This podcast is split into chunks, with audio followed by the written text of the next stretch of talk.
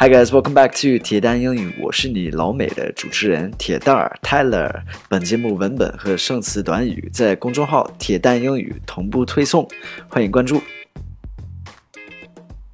Hey guys, welcome back.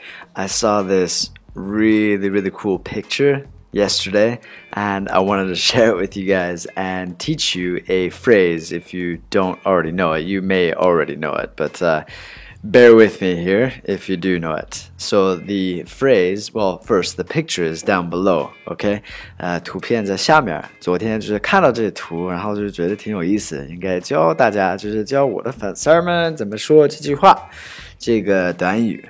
Um, so it is. There are two ways to say it. 有两个方式。One way is you can't judge a book by its cover. You can't judge a book by its cover. Or another way to say it, 还有一个方式是 never judge a book by its cover. Never judge a book by its cover. Okay, so let's look at this sentence. 咱们看一下这句话。Uh, break it down.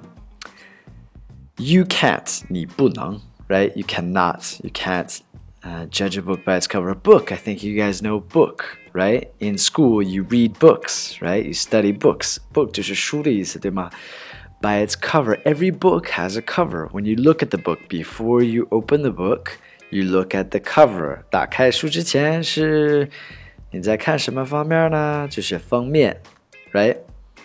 So cover. You can't judge a book by its cover. Now judge. What's judge?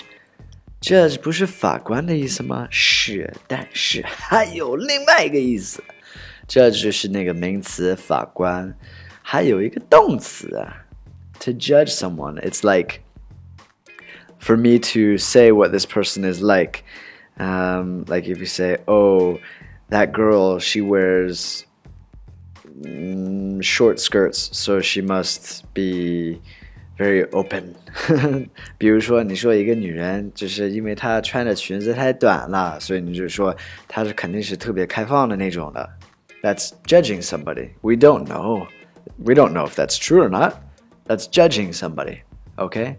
Uh, let me give you another example of judging. So you say, like, um, they're wearing not very nice clothes. 他们穿的衣服就是不是特别好，像混子那种的。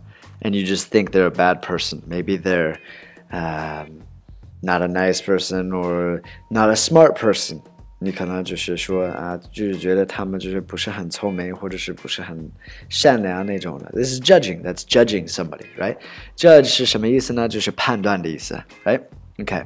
So you can't judge a book by its cover, or never judge a book by its cover. Um, so literally, the translation is 不能通过封面来判断一本书。但是不是这个意思，right？还有更好的说法，更准确的说法。 翻译的就是你不能以貌取人，你不能以貌取人。啊、uh,，I think that's the best translation，好像是最好的翻译的方式。If there's a better one, please let me know. 还有更好的，please tell me. Um, anyway, that's it for today. This picture is down below. 在下面有那个图，然后 have an awesome day. 周末愉快，大家 have a great Saturday, have a great Sunday, have fun. 大连今天 天气越来越好了，早上不是特别好，现在好了。Go and have some fun. Speak to you guys soon. All right, bye bye.